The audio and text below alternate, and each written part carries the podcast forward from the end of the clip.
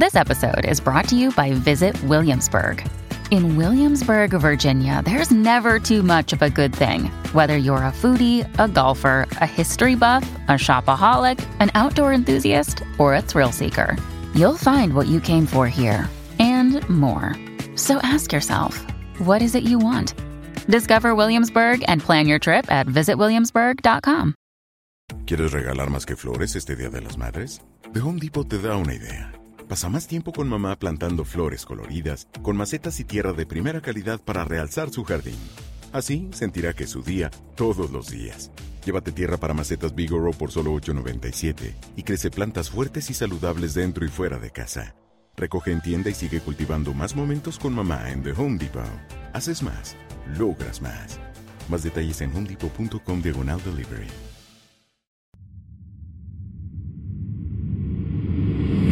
Bienvenidos a Creepy en español, creado por John Grills y producido por Guillermo Ruiz de Santiago.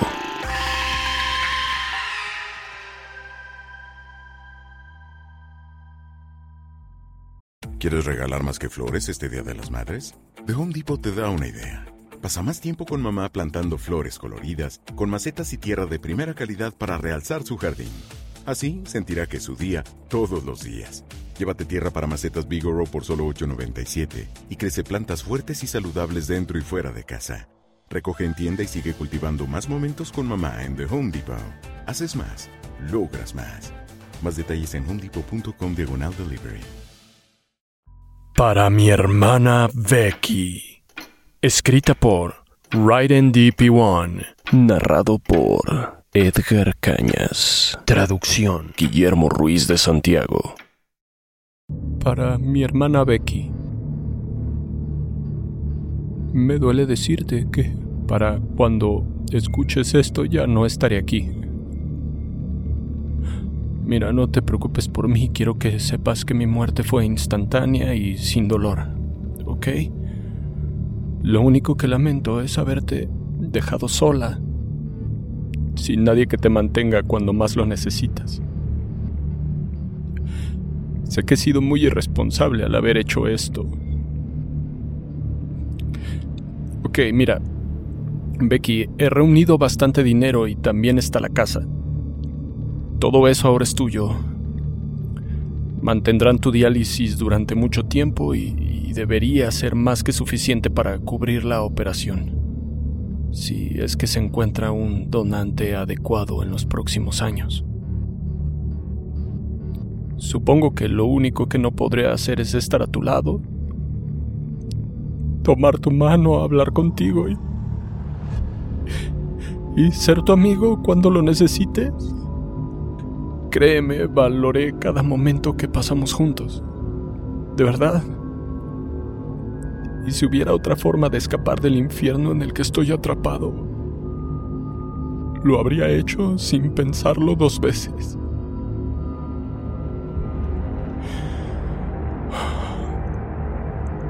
Becky, la última semana ha sido insoportablemente dolorosa para mí. Me, me tiembla todo el cuerpo, se, se me cae el cabello, casi no puedo dormir y parece que la situación empeora. Llevo tres días sin salir de casa. Me he encerrado en mi sala, acurrucado en un rincón solo. Y la pistola de papá. Cada momento que estoy despierto es una pesadilla horrible. Me lloran los ojos cuando miro a las paredes y, y me arden cuando los cierro. Me tiemblan tanto los dedos que apenas si puedo sostener esta grabadora. Mira, sinceramente me cuesta... me cuesta mucho no irme a la tumba guardando este secreto. Pero eso no sería justo para ti porque sé que te culparías por mi desaparición y necesitas una explicación para que sepas que estoy en el infierno de mi propia creación. Por favor, te pido que me perdones, porque las cosas horribles que te voy a describir son tan aberrantes que te revolverán el estómago. Pero es la única forma de que entiendas mi situación, conociendo la historia completa. Bien, todo empezó hace aproximadamente un mes con, con un correo electrónico. Era de un... un auténtico pervertido. Alguien que me pedía grabar a mis pacientes mientras les daba consultas médicas, eh, en sus chequeos generales, ultrasonidos y todo lo que pueda implicar una visita al doctor. En retrospectiva, no debía haber respondido a algo tan repugnante, pero... pero lo hice. Respondí el mail. Le dije que, como médico e incluso como ser humano, nunca podía permitir semejante invasión a la intimidad, sobre todo teniendo en cuenta que mis pacientes eran de todas las edades. De ninguna manera podía ocurrir, y le advertí de que si volvía a escribirme, o que si volvía a ponerse en contacto conmigo iba a llamar a la policía. Pero no le importó. Como sea lo hizo Becky. Me respondió ofreciéndome dinero por cada video que le enviara. Mucho dinero. Más de lo que gano en una semana. Dijo que todos los demás doctores con los que había hablado estaban de acuerdo con esa oferta pero que, que si yo quería más dinero podíamos negociar. Carajo. Debía haber dicho que no, tenía que haber sido firme y denunciarlo a la policía. No sé, o al menos haber sospechado que, que tal vez podía ser la policía tendiéndome una trampa. No, no sé, Becky, algo. Pero no lo hice. Tenía miedo de no poder pagar el trasplante cuando encontraran un donante para ti, o, de quedarme sin dinero si perdía mi trabajo, no poder seguir pagando tu tratamiento. Por mi cabeza pasaron todo tipo de escenarios terribles, ninguno de los cuales estaba justificado, claro, pero todos parecían posibilidades tan reales en aquel momento. Entonces, cometí el mayor error de mi vida. Dije que sí. Entré en internet con un nombre falso y compré una pequeña cámara que luego hice entregar a domicilio a la casa de un amigo. E, e, él no tenía ni idea de lo que estaba tramando, ni siquiera sabía lo que contenía el paquete. Coloqué la pequeña cámara en una repisa dentro de mi consultorio. Era discreta. La puse en un punto donde pudiera grabar todo el escritorio, la báscula, la mesa de exploración. Adiós. No sé por qué lo hice. La cámara era prácticamente invisible, a menos que prestaras mucha atención, claro. Estaba... estaba un poco nervioso, pero el tipo de nerviosismo que se siente algo así como probar por primera vez algo prohibido, como, como cuando faltas a la escuela cuando eres niño. Había dejado de lado el hecho de que iba a romper la promesa de todo médico y la confianza de mis pacientes. Mi mayor preocupación era que me descubrieran. Claro, al principio nadie lo hizo. Me las arreglé para filmar cada consulta de cada paciente que entraba en mi consultorio.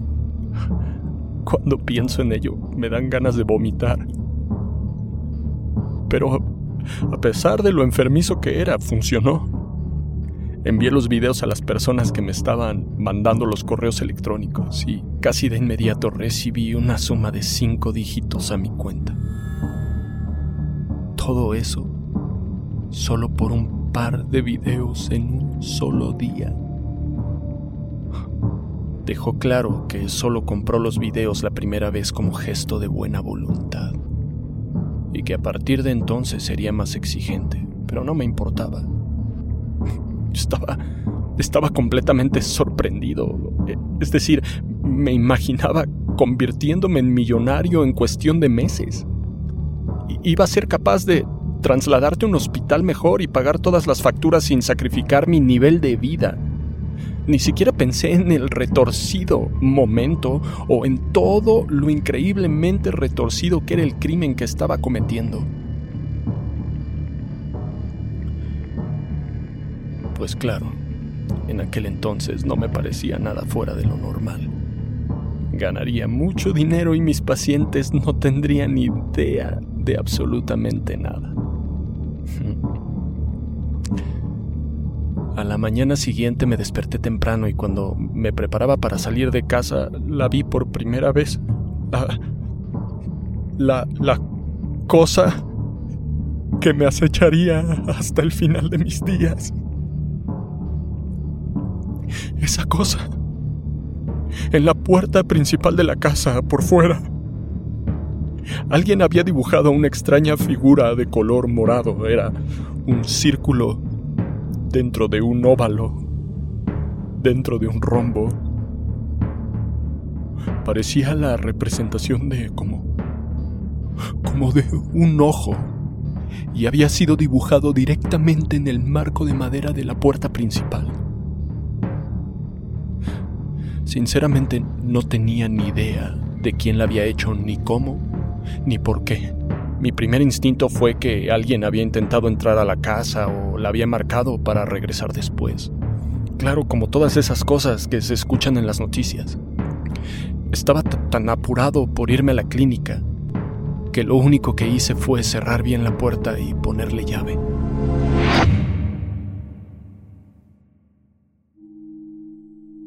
En el trabajo, cambié la tarjeta de memoria de la cámara y y filmé otros cinco o seis exámenes diferentes para mi nuevo jefe.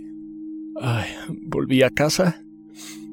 Ignoré el ojo morado de la puerta y me fui a mi cuarto para enviarle algunos videos. Me senté en la cama y todavía con la ropa que traía puesta desde el trabajo y abrí mi correo electrónico. Tenía, tenía varios mensajes, cosas irrelevantes, spam, boletines. Pero, curiosamente, uno de los mensajes que no tenía título estaba enviado desde mi propia dirección de correo electrónico. Mm. Era raro, bastante extraño. Comencé a preguntarme si me había enviado un mensaje a mí mismo en algún momento del día. No sería algo inusual, siempre lo hago mandándome links o archivos importantes que necesitaré más adelante, así que Así que no me alarmé. Le di clic. Claro, curioso, por saber qué encontraría. Pero estaba vacío. Bueno, nada de texto. Solo un archivo adjunto. Un icono titulado perversión.jpg. Lo abrí.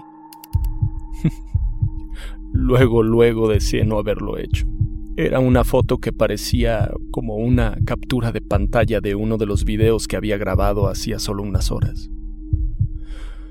Una anciana había ido a un chequeo de rutina de su corazón.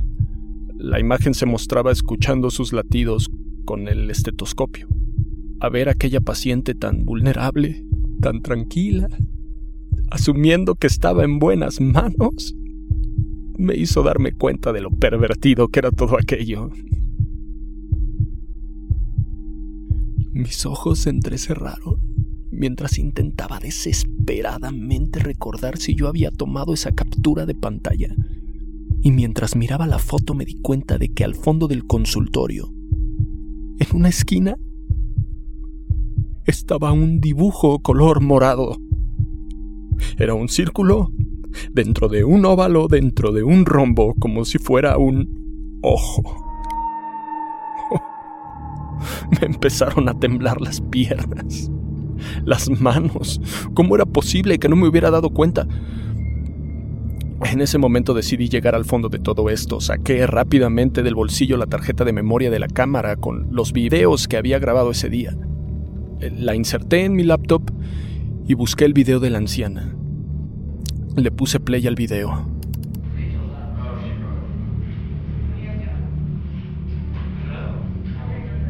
Lo aceleré para mirarlo completo y me di cuenta de que la anciana que había ido a mi consultorio ese día era una anciana completamente diferente a la de la foto.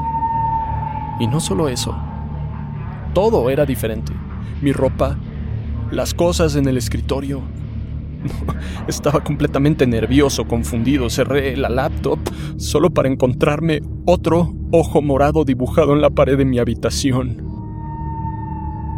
No sé cuándo había aparecido exactamente, pero debía haber sucedido en los últimos minutos, sin que yo me diera cuenta.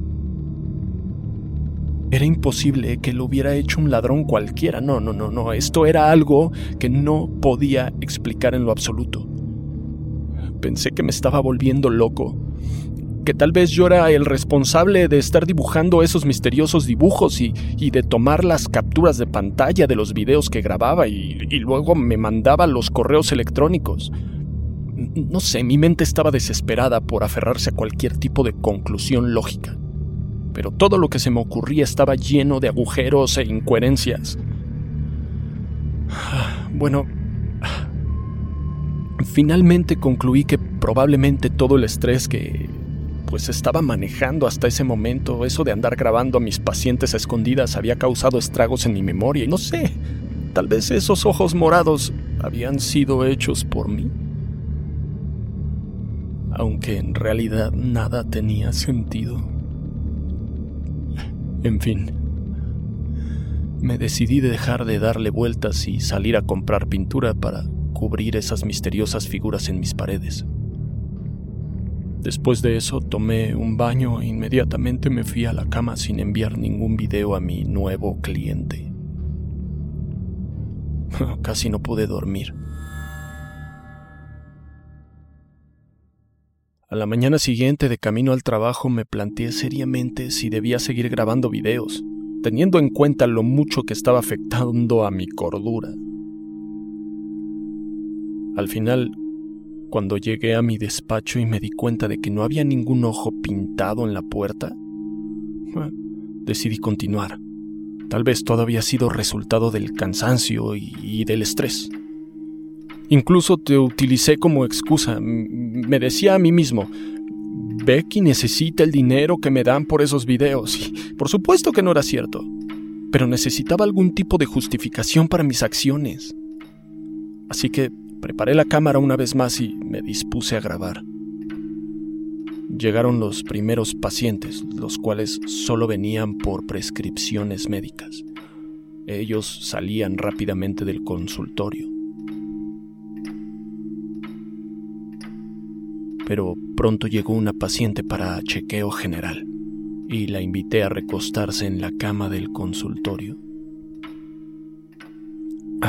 Todo iba desarrollándose como cualquier consulta médica. Hasta que me dijo, espero que captes mi mejor ángulo. Se me heló la sangre. Sentí un escalofrío que me recorrió la espalda mientras las rodillas se me hacían de cartón. La mujer seguía sonriéndome como si hubiera dicho la cosa más inocente del mundo. Le pregunté qué, qué, quería decir. Señaló la cámara que había en la repisa sin dejar de mirarme y dijo, ¿Grabas a todos tus pacientes o yo debo considerarme alguien especial? Wow. Me apoyé en la pared como si estuviera a punto de desmayarme. Se me llenaron los ojos de lágrimas y empecé a temblar, intentando asegurarle que nunca jamás invadiría así la intimidad de mis pacientes y que esa no era una cámara real. Y su expresión cambió. Doctor, ¿se encuentra bien? me preguntó. en ese momento estaba a punto de desmayarme de la tensión. Supongo que mi mente normalmente lógica dejó de funcionar cuando tomé la cámara y salí corriendo de la habitación con el artefacto pegado a mi pecho. Salí del hospital todavía con la bata blanca sin registrarme, sin despedirme de las enfermeras, nada. En cuanto me encontré con un bote de basura, vomité.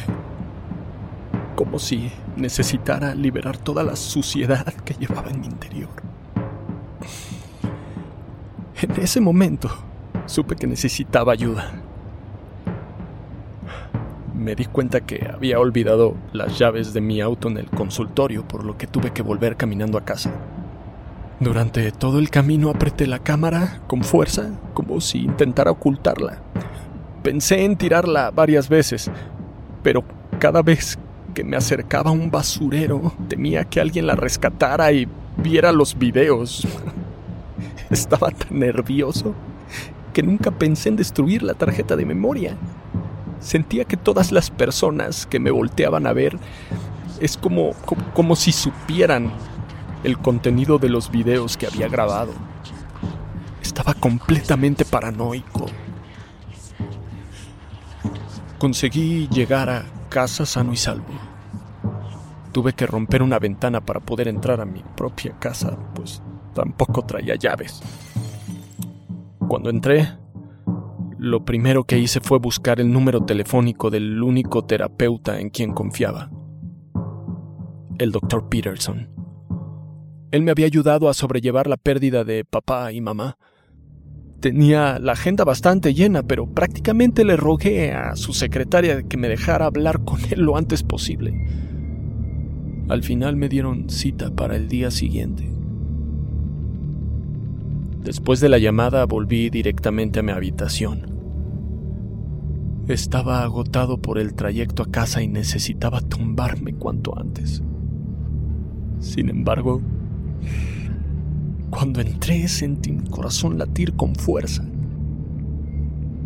El ojo, ese horrible ojo, estaba de nuevo en mi pared, con su oscura pupila mirándome directamente. Entonces le devolví la mirada. Un paso hacia adelante y presioné el ojo con la palma de la mano, inseguro de si realmente estaba allí. De repente, una voz fuerte y distorsionada sonó detrás de mí. Solté un grito y sentí mi corazón a punto de escaparse de mi pecho. Sobre mi cama estaba mi laptop abierta con un video reproduciéndose. Me acerqué para, para ver el video. Era una de mis grabaciones en el que estaba examinando a una joven que no sabía que la estaba filmando, por supuesto. Ella y yo estábamos teniendo una conversación.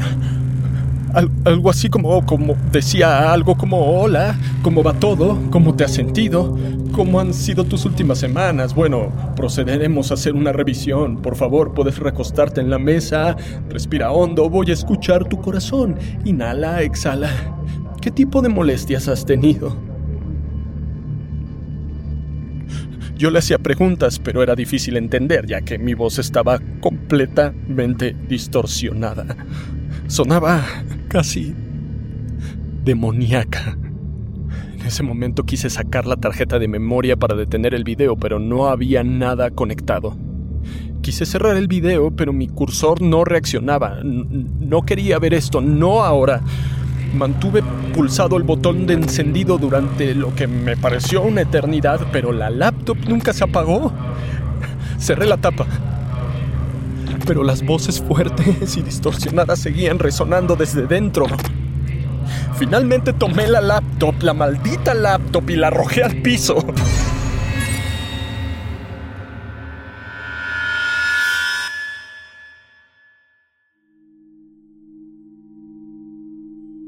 Solo así se detuvieron las voces. Escondí la laptop bajo la cama, incapaz de pensar en un lugar mejor para ocultarla. Pensé en meterla en mi boró, pero pero recordé que allí estaba la pistola de papá y decidí que en mi estado actual sería demasiado peligroso acercarme un arma. Debajo de la cama sería el mejor lugar para ocultarla por ahora. Ojos que no ven, corazón que no siente, ¿no?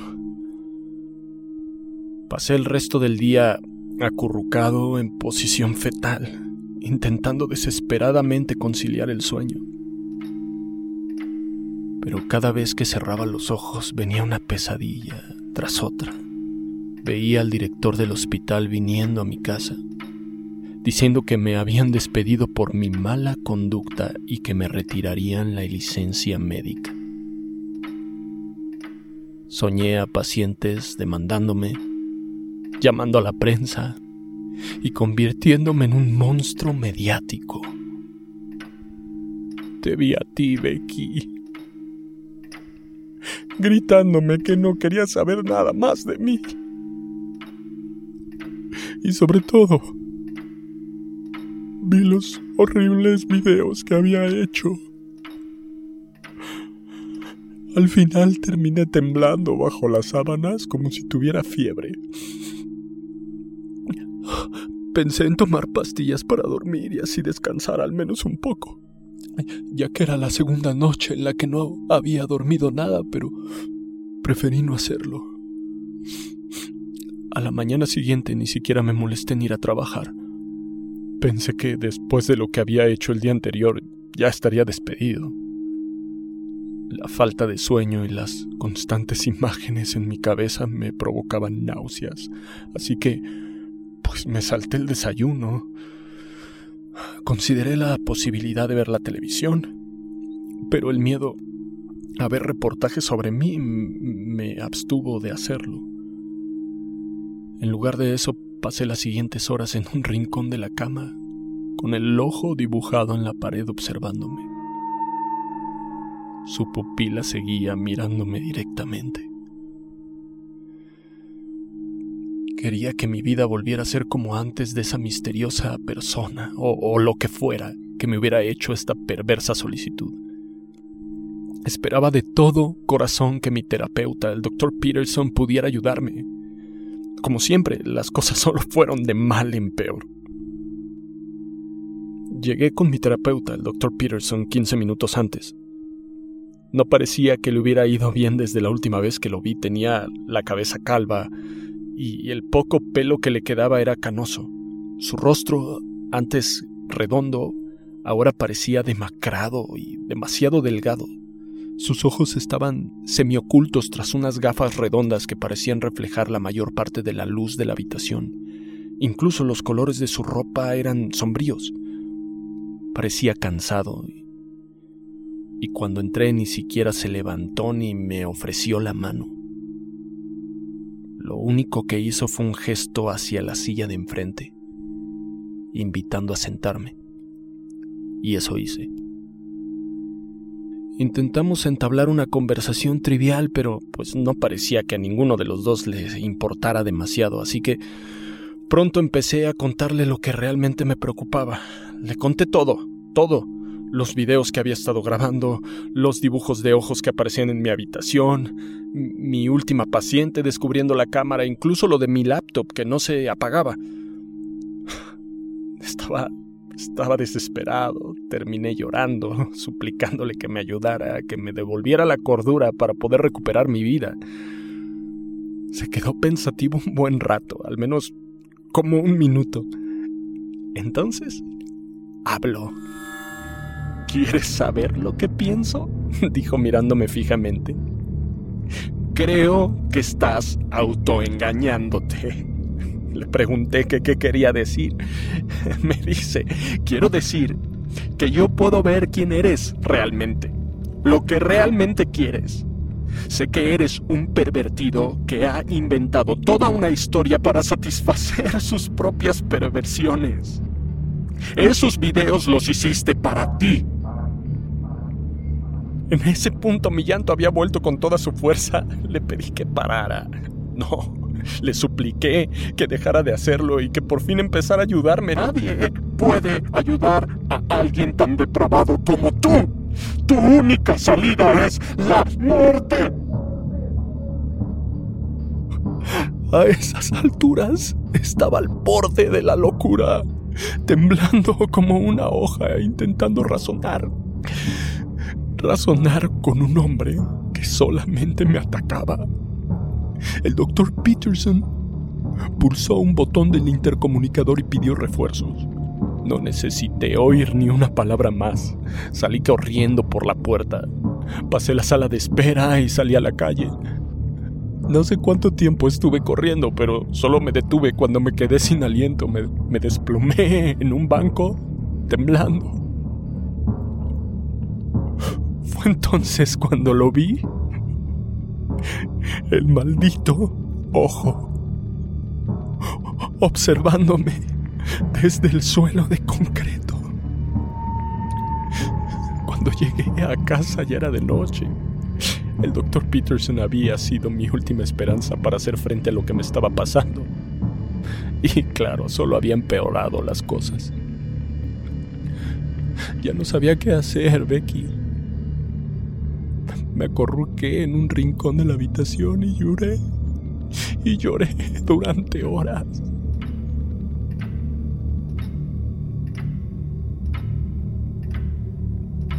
Tanto mi cuerpo como mi mente parecían haber llegado al límite. Estaba hambriento, agotado, asustado.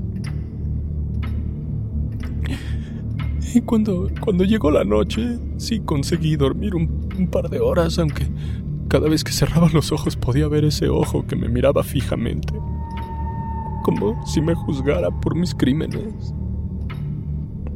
Mi miedo, mi paranoia y mi culpabilidad lo alimentaban,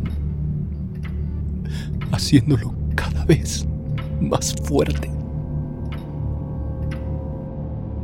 A la mañana siguiente, el timbre de la puerta me despertó. Me levanté tropezando por el pasillo, con mi cuerpo desnutrido y agotado. Me acerqué a la puerta principal, la cual, por supuesto, también tenía un ojo morado. No tardé en darme cuenta de que había cometido un terrible error al abrir la puerta. Un sudor frío me recorrió la espalda mientras un policía me saludaba.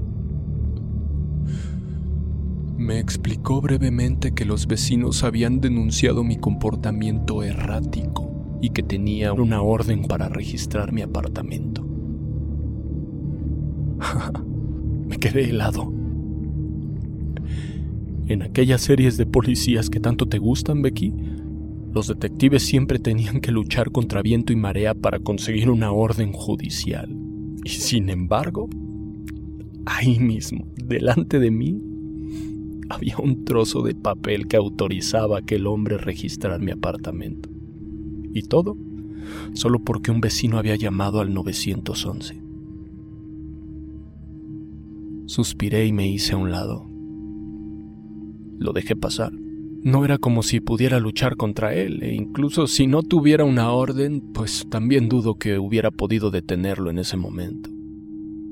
El hombre inspeccionó la casa y, pronto subió al piso superior donde vio la laptop rota en medio del pasillo, que yo no había levantado ni siquiera después de un día.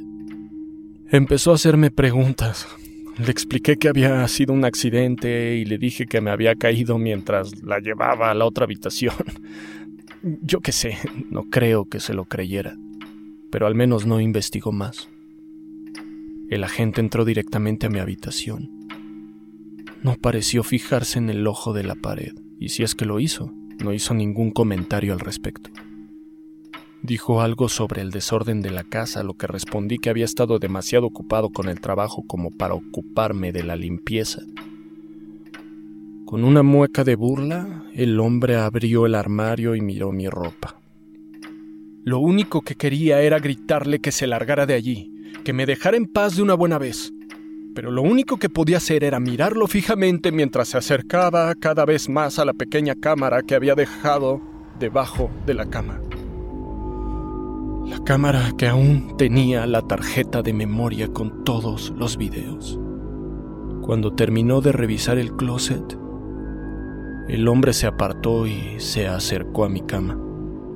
Quitó la colcha y luego las almohadas, una a una.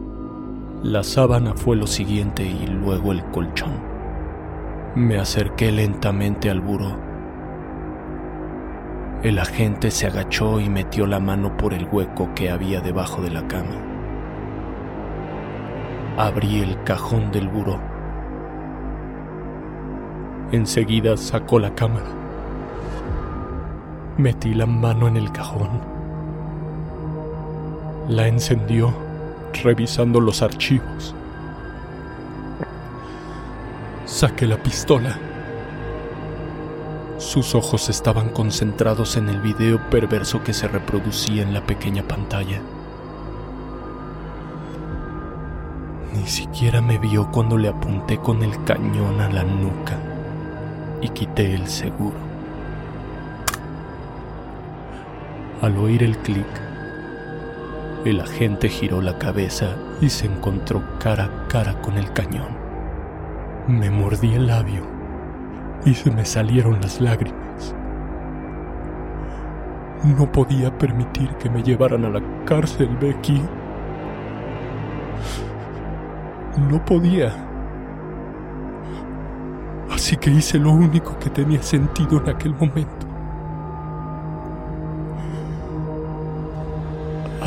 El gatillo.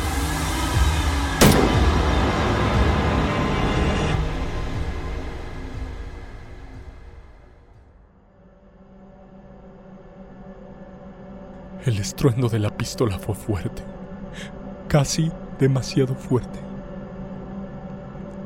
Instintivamente entrecerré los ojos asustado como un niño pequeño que se hubiera acercado demasiado a unos fuegos artificiales. Y cuando abrí los ojos, el agente de policía yacía en un charco de sangre que se expandía rápidamente. Le faltaba por completo el ojo derecho. Y cuando me incliné, podía ver la alfombra a través del agujero de su cráneo. El cuerpo del hombre temblaba levemente. Sus manos pronto dejaron de moverse. El olor a sangre llenaba el aire. Tardé un rato en asimilar lo que acababa de hacer.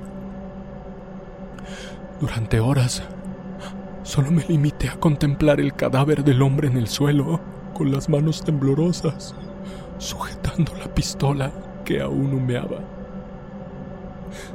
La dejé caer al suelo. Se me revolvió el estómago y me llevé la mano a la boca. Salí corriendo al pasillo antes de vomitar, pues incluso en mi estado de shock sabía que lo menos que podía hacer por el hombre eh, era respetar su cadáver, ¿no? A, a medida que mi mente asimilaba el acto que acababa de cometer, mi, mi debilidad se multiplicó por diez. Ya ni siquiera era capaz de soportar mi peso. Mis rodillas se dieron y me desplomé en el suelo, sintiéndome completamente destrozado. Lloré, aullé y grité. Hasta que se me desgarró la garganta.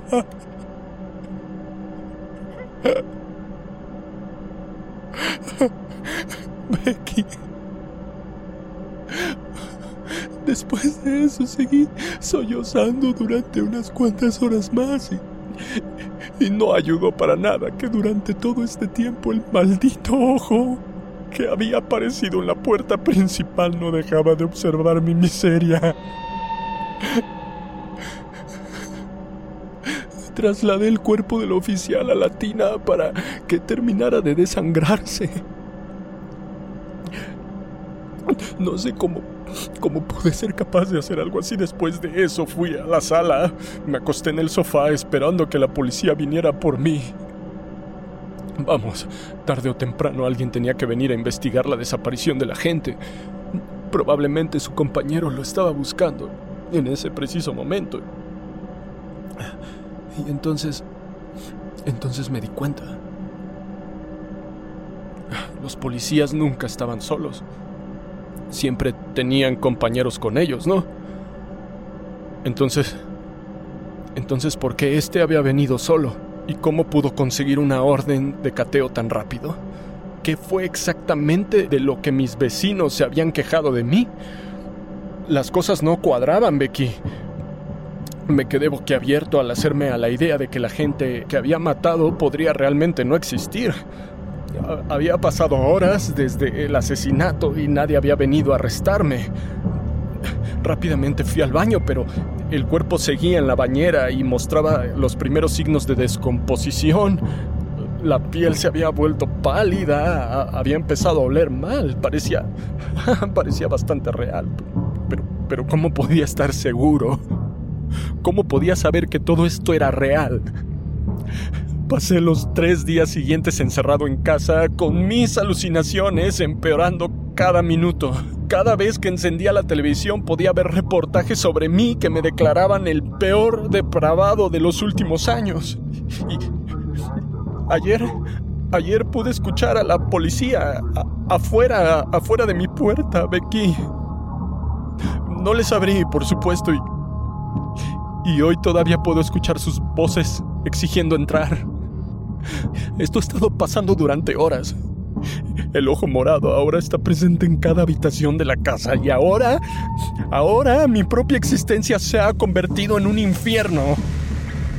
Las voces de los policías se hacen más y más fuertes a cada momento, pero puedo ver los videos que grabé reproduciéndose en todas las superficies de la casa, las ventanas, la mesa, incluso el televisor apagado.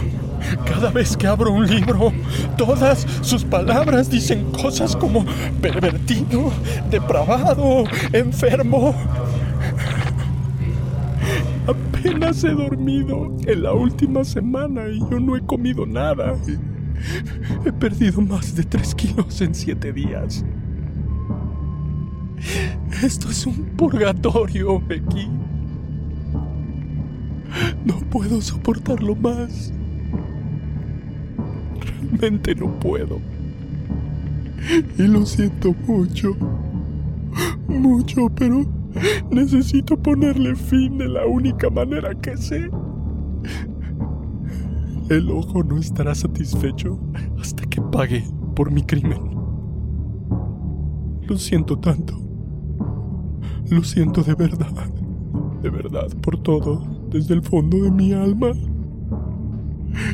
Espero que algún día al menos puedas perdonarme. Adiós, Becky. Te quiero.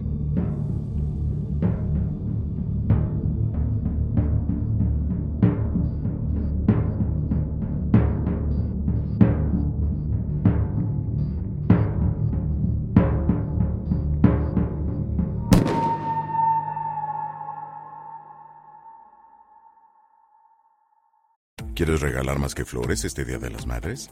The Home Depot te da una idea. Pasa más tiempo con mamá plantando flores coloridas, con macetas y tierra de primera calidad para realzar su jardín. Así sentirá que es su día todos los días. Llévate tierra para macetas Bigoro por solo $8.97 y crece plantas fuertes y saludables dentro y fuera de casa. Recoge en tienda y sigue cultivando más momentos con mamá en The Home Depot. Haces más, logras más. Más detalles en homedepot.com diagonal delivery. Creepy en español fue creado por John Grills y producido por Guillermo Ruiz de Santiago. Manda tu propia historia a creepyhistoriaspod.gmail.com y nos pondremos en contacto contigo. Síguenos en Instagram, estamos como arroba creepy en español. No olvides suscribirte a Creepy en español donde sea que escuches podcasts.